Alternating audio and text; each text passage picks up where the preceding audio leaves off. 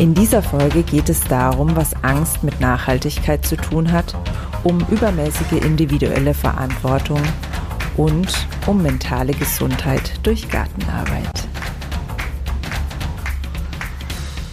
Grüner geht immer. Finde Lösungen für einen nachhaltigen Alltag, die Spaß machen und Wirkung zeigen. Herzlich willkommen zurück hier im Grüner geht immer Podcast. Ich bin Silvia Streifel und ich freue mich riesig, dass du heute reinhörst. Mein Ziel ist es, gemeinsam mit meinen Gästen ja den Weg frei zu machen für einen nachhaltigen Alltag, der frei ist von Zwängen und Dogmatismus und Verzicht und voll ist von Begeisterung, Mut und Hoffnung und Freude.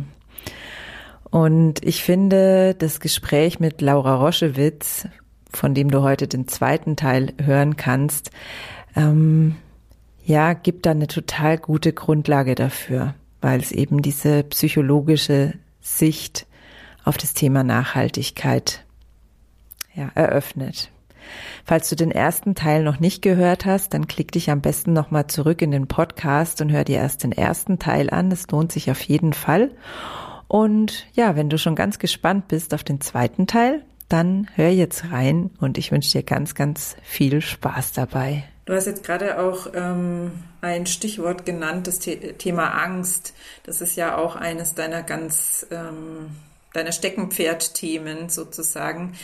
Und nicht nur macht es Menschen Angst, ähm, Veränderung machen zu müssen oder damit konfrontiert zu werden, dass ihr ein, eigenes Verhalten vielleicht nicht ganz so optimal ist, sondern es macht ja auch denjenigen, die die Mücke sind, Angst, dann irgendwie ausgestoßen zu sein. Also Angst ist meiner Ansicht nach einfach eins der allergrößten Themen, wenn nicht sogar das Thema überhaupt, warum auch es auf unserer Welt zugeht, wie es zugeht. Also du hast mir gerade im Vorgespräch erzählt, dass du jetzt ähm, letztes Jahr lange Journalisten begleitet hast, zu dem Thema, wie gehen sie mit dem Hass im Netz um. Und das ist ja gerade auch übrigens was, was die Gartenfreunde, die heute hier zuhören, super gut kennen. Das gibt's ja sogar, also man denkt ja immer so eine Facebook-Gruppe, wo lauter Menschen sind, die begeistert im Garten arbeiten. Das ist so ein bisschen Bullabü.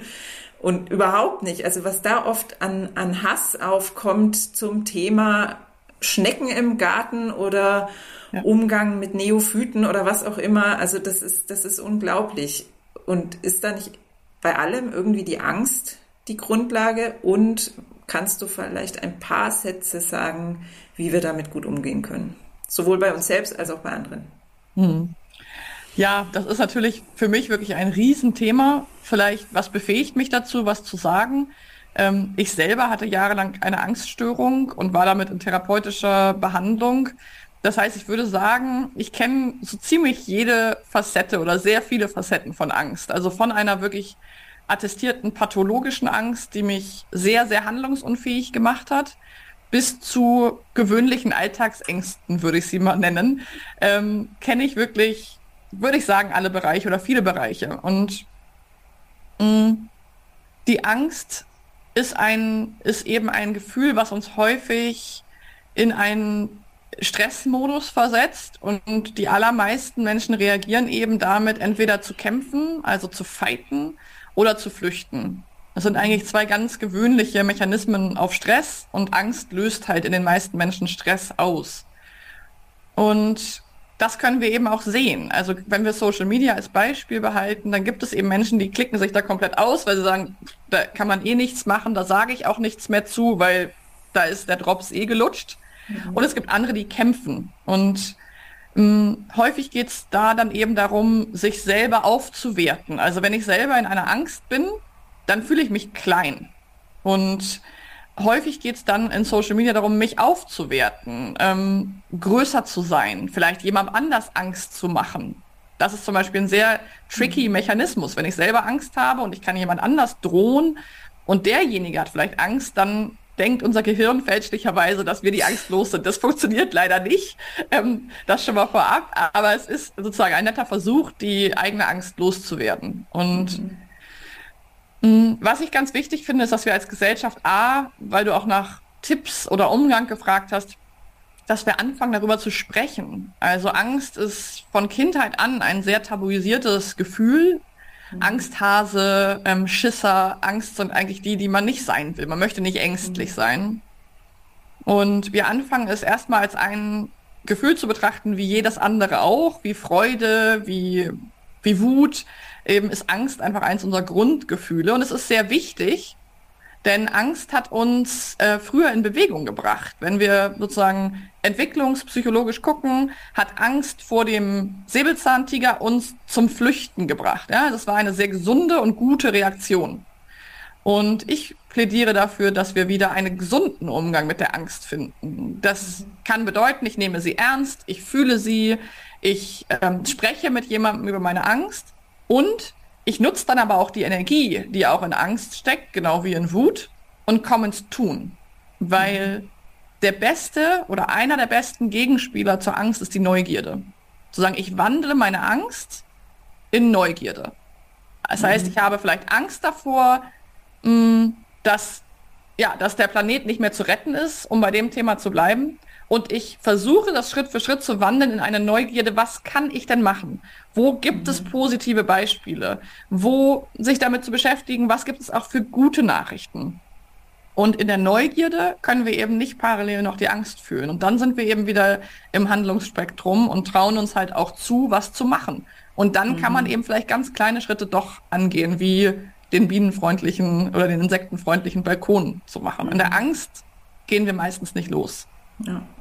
Also das mit der Neugierde gefällt mir total gut, weil das ähm, lässt sich ja auch voll gut auf ähm, Social Media übertragen.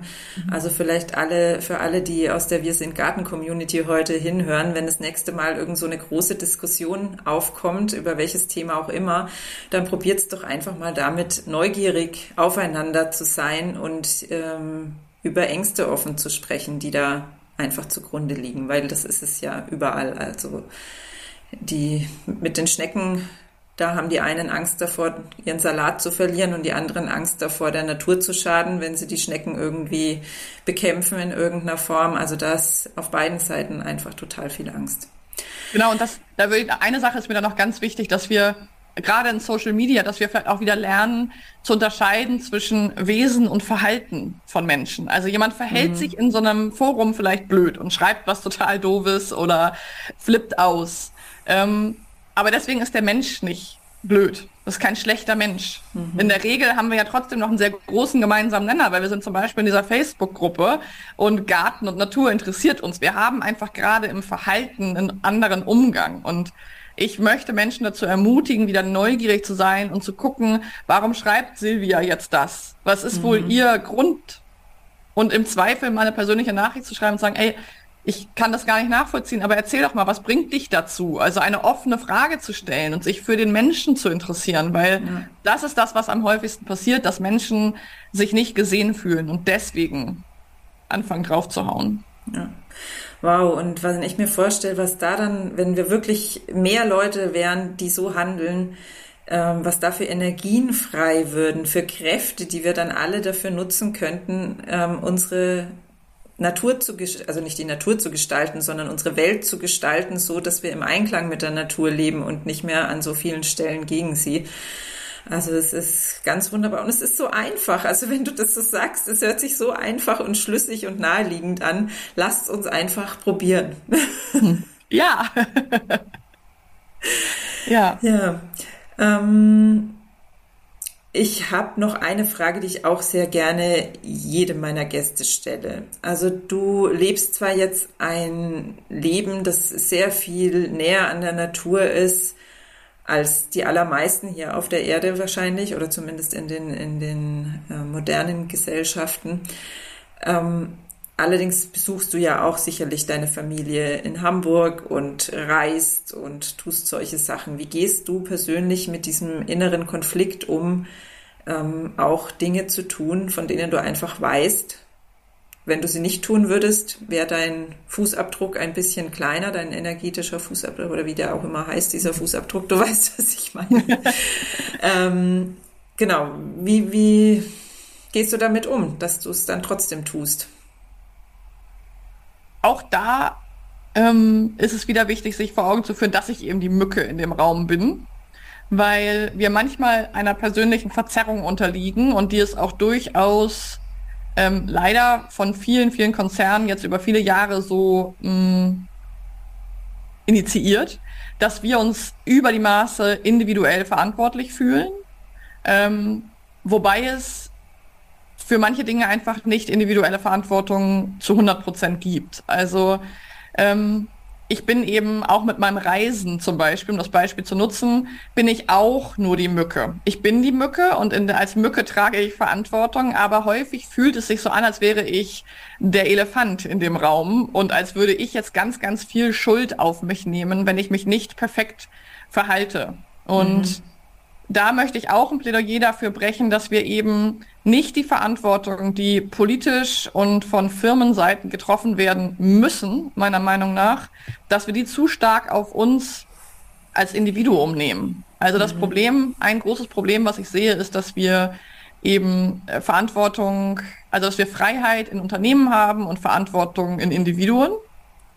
Und da lehne ich mich ganz klar gegen. Also ich versuche in meinem Alltag so nachhaltig und wenig umweltschädlich wie möglich zu leben. Das heißt, ich beim Reisen gucke ich immer als erstes, kann ich die Strecke mit dem Zug fahren. Immer. Mhm. So, und das wäge ich ab. Und das klappt zu 80 bis 90 Prozent meiner Reisen. Wenn es aber eine Reise gibt, die ich aus gutem Grund, den ich mir gut überlegt habe und den ich vertreten kann, tätigen muss, wo ich fliegen muss, dann tue ich das. Ich würde aber nicht eine Strecke ähm, fliegen, die ich gut zumutbar alternativ bereisen kann. Und mhm. ähm, da ist, glaube ich, niemandem mit geholfen, wenn wir dann mit einem schlechten Gewissen und Schuldgefühlen uns plagen, weil das drosselt unsere Energie wieder so sehr. Also dann, mhm. Also dann ist mein Plädoyer eher, okay, wenn ich vielleicht einmal im Jahr, jetzt als Beispiel bei mir, doch fliege, dann gucke ich, wie kann ich das tun? Also das heißt, ich, ich leiste einen CO2-Ausgleich, ich ähm, gucke, dass ich mich nochmal mit meinem Fußabdruck beschäftige, dass ich vielleicht nochmal extra spende, Thema Bäume pflanzen und so weiter. Und versuche das in meinen Möglichkeiten gut zu machen. Und dann aber auch ganz klar zu sagen, okay, und die Verantwortung dafür, dass Flüge so viel günstiger sind und dass das Streckennetz der Bahn nicht ausgebaut ist, das liegt nicht bei der Mücke in dem Raum und da mhm. sollte die Mücke auch nicht dran verzweifeln. Okay. Also ich, ich witter da gerade ein ziemliches Paradoxon, ähm, weil ja auf der einen Seite wir uns so verantwortlich fühlen. Also das fühle ich auch so. Ich habe auch manchmal das Gefühl, wenn ich jetzt ähm, bei Amazon was bestelle, weil es einfach gerade für mich nicht anders geht, weil ich morgen das Geburtstagsgeschenk für, für den Kindergeburtstag brauche oder sowas, also es würde natürlich anders gehen, aber du weißt, was ja. ich meine. Also diese Sache mit dem Abwägen, dann fühle ich mich, als wäre ich schuld an all den Misere der Mitarbeiter von Amazon, wenn ich dagegen ähm, mir einen Blumenkasten mit Wildblumen auf, den, auf die Terrasse stelle, dann habe ich das Gefühl, ich habe überhaupt keinen Einfluss. Also das, wie, wie erklärst du dir dieses, das, das ist ein Paradoxon. Ja. Also das, wie, wie, wie erklärst du dir das? Mm, also ich glaube, ein, ein Grund dafür ist, dass wir als Menschen einen verhältnismäßig defizitären Blick haben. Also wir sind sehr gut darin, dahin zu gucken, was wir noch nicht gut machen. Mhm. Das ist auch ein Entwicklungsgarant und das hat uns auch zu einem einer verhältnismäßig intelligenten Spezies gemacht, dass wir immer schauen und das zum Beispiel auch in Institutionen beigebracht bekommen, auch in der Schule ähm, eher darauf zu gucken, ähm, was kann ich noch nicht so gut, ähm, wo habe ich noch Entwicklungsbedarf und auch eine gewisse erlernte Hilflosigkeit häufig haben, weil wir nicht so selbstwirksam groß werden, wie wir es vielleicht könnten oder uns wünschen würden. Und so entsteht meiner Meinung nach so ein Gefühl von, ähm, ja gut, es gibt ja immer, ich könnte immer noch mehr machen.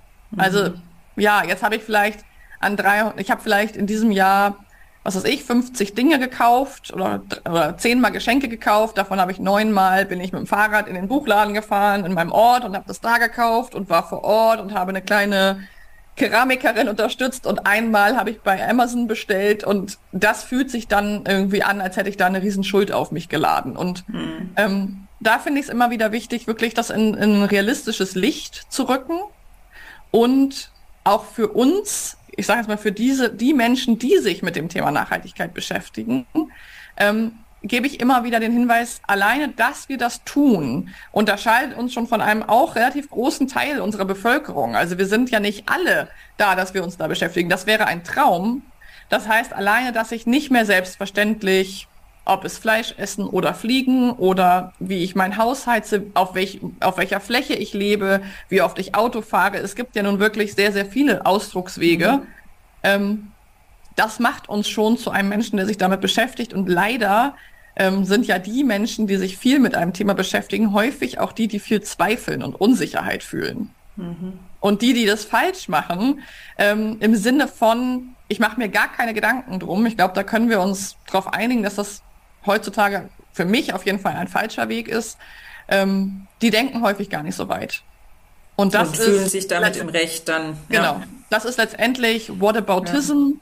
Also das, was auch vielen, ähm, also dieses Whataboutism ist ja, dass ähm, auch viele Menschen wie ich, die mit dem Thema Nachhaltigkeit auch nach draußen gehen und Gespräche führen, sich dann zum Beispiel dafür rechtfertigen müssen, eine Avocado im Salat zu haben. Und da wird gesagt, das ist jetzt der Klimakiller Avocado, ähm, wo nicht mehr drauf geschaut wird, ah, okay, aber wie ist denn mein Gesamtpaket? Ich glaube, damit mhm. haben auch viele, viele InfluencerInnen zu tun und zu kämpfen. Und das ist dann letztendlich Whataboutism. Also das ist einfach mhm. ein Phänomen, dass Menschen, die schon Gutes tun, für kleine Dinge, die äh, nicht gut sind, sehr, sehr schnell bestraft werden, intern und extern.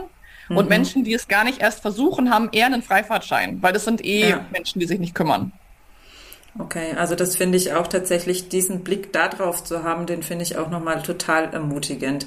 Mhm. Und ja, insgesamt in dem Gespräch waren jetzt so viele Dinge schon drin. Ich werde es mir auf jeden Fall noch mehrmals anhören, weil es sind, waren so viele Aspekte heute drin, die wir besprochen haben damit wir es jetzt noch mal ein bisschen auf die leichtere Schiene bringen, weil ich, das war schon, also ja, das war schon sehr tief und sehr, sehr viel. Und jemand, der Lust darauf hat, kann mit dieser Folge richtig arbeiten, würde ich mal behaupten. Also es richtig an sich arbeiten und richtig seinen, seine Perspektive verschieben.